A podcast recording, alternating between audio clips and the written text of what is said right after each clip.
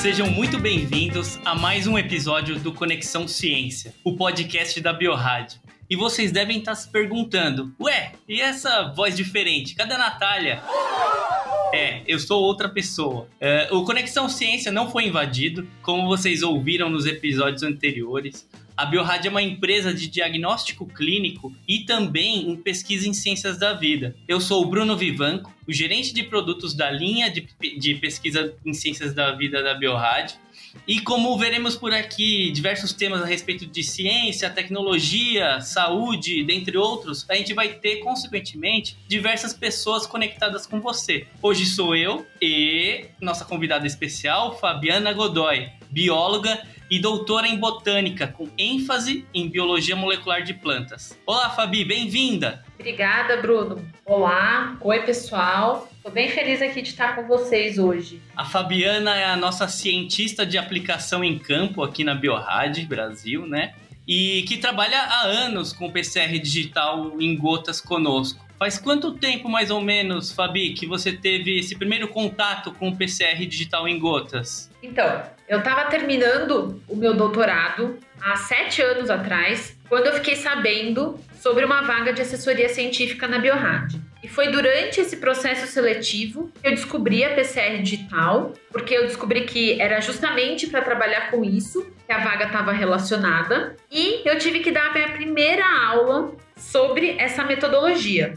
A Biorádio tinha acabado de lançar no Brasil e trazendo a sua primeira geração de equipamentos. E aí eu lembro de pensar, nossa, por que que isso não existia antes para eu usar no meu doutorado? E nesse, primeiro contato, qual foi sua percepção da técnica? Porque o que mais a gente tem de informação no meio da biologia molecular, principalmente na academia, né? E, e você fez é, seu doutorado é, com biologia molecular de plantas, é, o que a gente mais conhece é o PCR tradicional, aquele endpoint, ou quando a gente pensa numa, numa tecnologia mais sensível, mais avançada, a gente pensa no PCR em tempo real. Qual foi sua percepção dessa nova geração do PCR? É, de verdade, como você falou, eu estava, como pesquisadora, super acostumada a trabalhar com PCR em tempo real. E os conceitos são muito diferentes.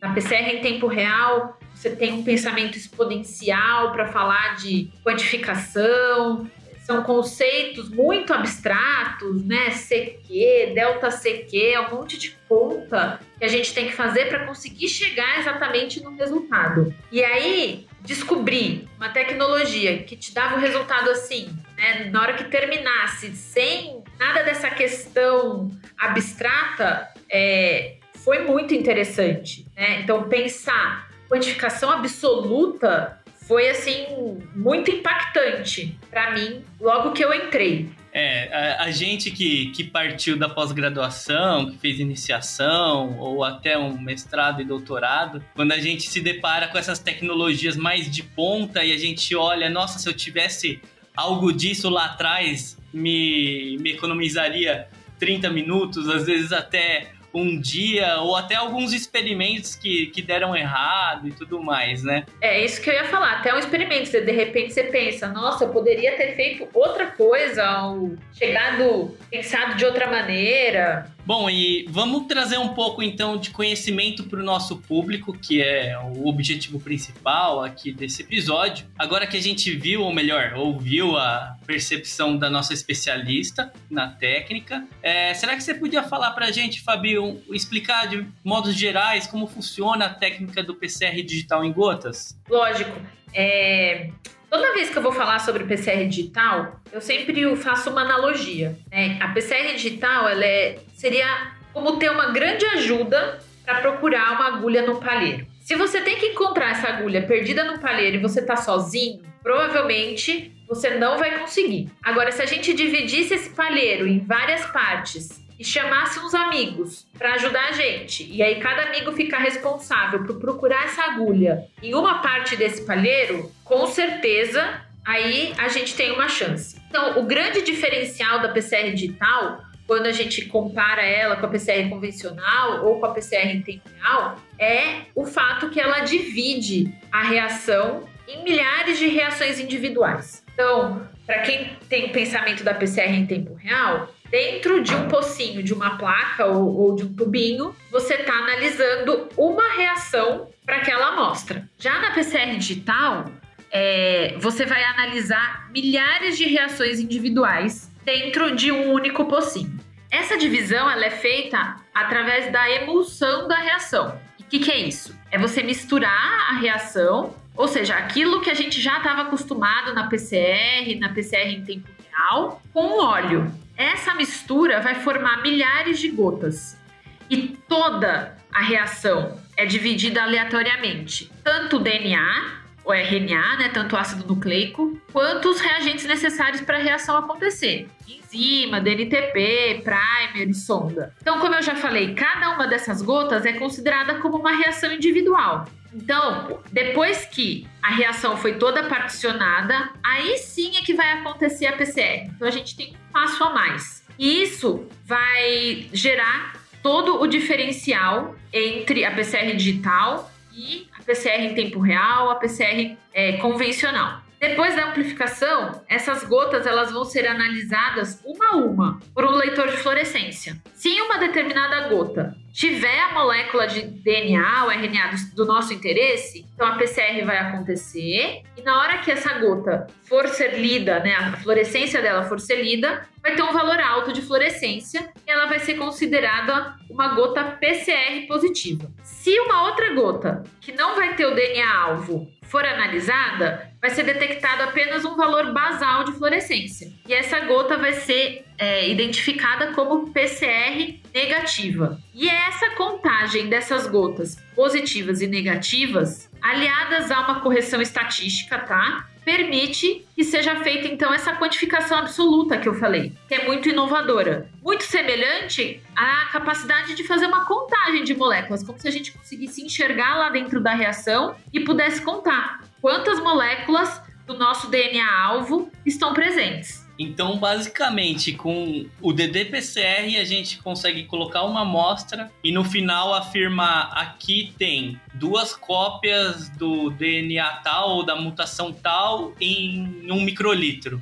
Isso mesmo. Diferente né, da PCR em tempo real, que você vai ter um valor que ainda vai precisar passar por uma outra conta para você chegar no seu resultado, na hora que terminar a sua análise da PCR digital, o resultado que você vai obter do software é quantas cópias por microlitro tem do meu alvo. E ele tem um, uma sensibilidade bem baixa, tem, tem um mínimo de cópias que ele conseguiria detectar? É, a sensibilidade é bastante grande. É, em teoria, se você tiver uma cópia de um DNA-alvo dentro da reação, ele seria capaz de detectar. Nossa, então com esse nível de sensibilidade, Fabi, é, é possível que a gente consiga detectar cópias de DNA ou RNA onde antes a gente nem imaginava que fosse possível ou que tivesse material genético, não? Com certeza. A ideia toda da PCR digital, é essa ideia de que se a gente particionar a reação, a gente conseguiria detectar presença de sequências muito raras, surgiu ainda na década de 90, com pesquisadores trabalhando com oncologia, tentando detectar mutações somáticas que estavam presentes em poucas células. É, misturadas num mar de células que possuíam DNA selvagem. Então, conseguir detectar essa presença de uma única molécula é realmente uma sensibilidade sem precedentes. E eu soube logo que eu entrei na Biorádio, eu fui um pouco exposto a essa tecnologia é, e eu, eu vi algo a respeito de estudos que avaliavam se uma espécie de peixe estava invadindo um rio apenas detectando algumas poucas de suas cópias de DNA na água desse rio. É, e eu vou te dizer que essa sensibilidade me chocou muito. Você conseguir pegar uma amostra de um rio, ou seja, uma água corrente, e conseguir detectar um, uma cópia, duas cópias do material genético de um peixe invasor no meio, numa miríade de outros DNAs de outras espécies, é uma sensibilidade absurda. E você lembra de alguma outra aplicação com essa magnitude de sensibilidade, na qual só uma técnica tão sensível como o DDPCR poderia detectar uma sequência? Nossa, a gente tem vários exemplos, né? De aplicações da PCR digital nesse sentido, desde detecção de é, material genético advindo de organismos geneticamente modificados. Então, dentro de um alimento, de um produto, conseguir detectar se ele tem ou não na sua composição algum organismo geneticamente modificado. Tem um outro bastante interessante nesse sentido que você falou de análise de água, é, análise da qualidade da água. Então tem exemplos de estudo de detecção de vírus, do rotavírus, esse vírus que causa é, diarreia, virose, em diferentes tipos de amostra de água, desde da água engarrafada água de rio, de diferentes partes do rio, de lago, e conseguir detectar esse vírus com essas amostras. Um outro exemplo bem interessante é na área da segurança de alimentos. Né? Então, a PCR digital também pode ser utilizada para, por exemplo, detectar é, a presença de uma salmonela num alimento, né, com bastante sensibilidade. Ou seja, qualquer amostra com algum organismo vivo que tenha um material genético, a gente consegue aplicar desde meio ambiente, a saúde, a, a, a segurança de alimentos. A gente tem uma miríade de, de, aplicações, né? Exatamente, é assim, é, é pensar tudo que a gente já podia analisar por PCR, fazendo isso por PCR digital, você vai ter uma, uma maneira melhor e abrindo ainda outros leques de outros tipos de análise que não eram possíveis pela PCR em tempo real e que o particionamento e a quantificação absoluta permitem. Então, é, abre uma gama muito, muito grande mesmo de aplicações. E você comentou que começou na, na década acho que de 80, é, no ramo, de, no ramo de, de oncologia, na detecção de algumas mutações. Então, a utilidade dessa técnica, como que é no ramo diagnóstico, principalmente na oncologia? Com que essa técnica pode contribuir, principalmente quando a gente fala em oncologia, envolvendo a medicina, personali na, a medicina personalizada, aquela a, a, a, proposta de que cada tumor é único, cada doença é única. A gente consegue ter assim dois, duas grandes vertentes, né, do uso da PCR digital. Então a gente tem uma vertente para essa parte de medicina personalizada, que é isso que você falou, né? É ter um tratamento e um acompanhamento específico para cada paciente. Só que imagina você ter que fazer é, amostragens invasivas como biópsia. Cada vez que seu tratamento você tiver que ser acompanhado, então imagina, cada vez que eu pensar em ver se meu tratamento está funcionando ou se minha doença está melhorando ou piorando, eu tiver que fazer uma amostragem invasiva, tipo uma biópsia, é, esse sentido da medicina personalizada fica praticamente inviável. Então, para viabilizar a medicina personalizada, eles trouxeram outro conceito, que é o, de, é o, conceito de biópsia líquida. E aí você não precisa pensar só em biópsia no sentido de é, na parte de oncologia. O que, que eles já sabiam? Que em diferentes tipos de amostra, como sangue, urina, a gente consegue encontrar DNA livre. O que, que é isso? São, é, são moléculas de DNA que estão circulando nessas amostras fora das células. E dentro dessa gama de DNA circulando, você pode ter um DNA tumoral, um DNA fetal. Então a gente tem vários tipos de DNA. Sabendo disso, a gente pode usar a PCR digital é, para analisar esse DNA tumoral, para encontrar esse DNA tumoral ou para analisar alguma coisa desse DNA fetal. Só que o que, que acontece? A quantidade de DNA total circulante ela é muito baixa. E se a gente pensar que a fração que é um DNA tumoral é menor ainda. Então a gente precisa de uma técnica muito sensível para conseguir analisar essas amostras. E é aí que vem a, o grande boom da PCR digital nessa nesse ramo da medicina na parte diagnóstica. Então, por exemplo, tem um trabalho que mostra que a utilização da PCR digital aliada com essa questão da biópsia líquida permitiu detectar com 11 meses de antecedência a recidiva de um câncer de mama. Isso quando for comparado com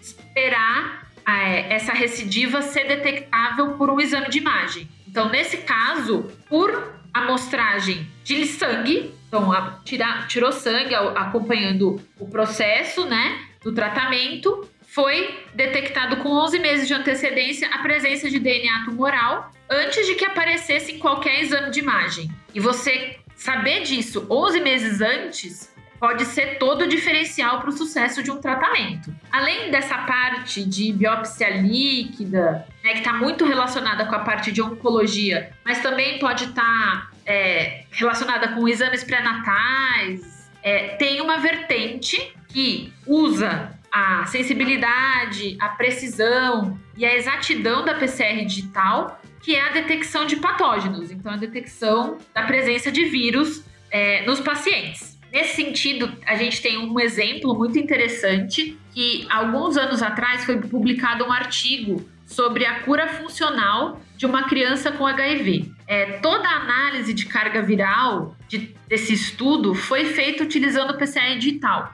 Por quê? No final do tratamento, essa criança ela tinha apenas quatro cópias do vírus por milhão de células. Ou seja, era uma quantidade muito baixa que só mesmo a PCR digital ia conseguir detectar.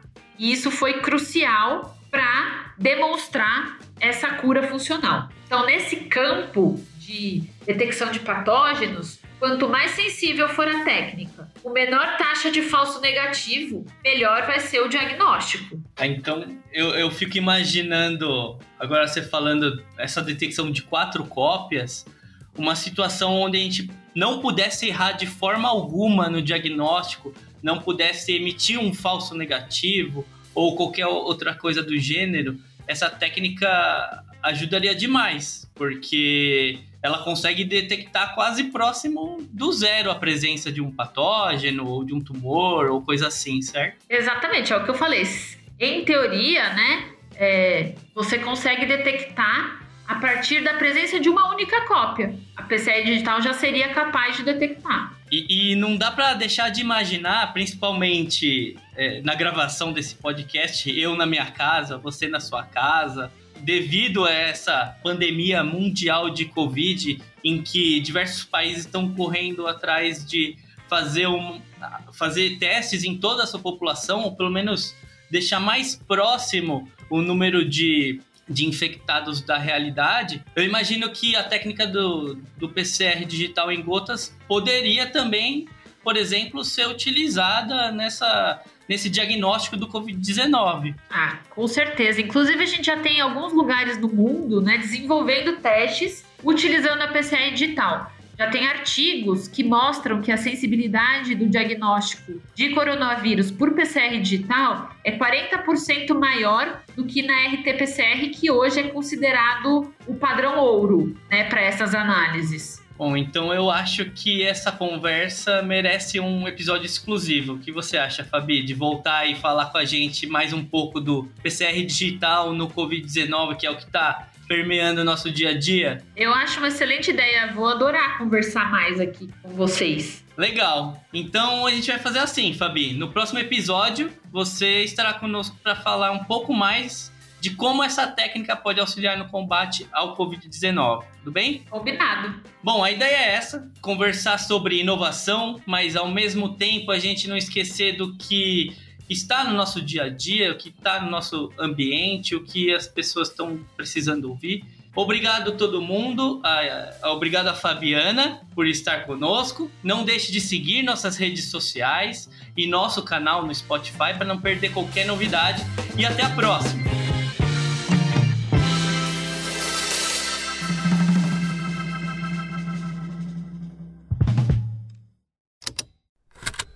Esse programa foi produzido pela Estalo Podcasts.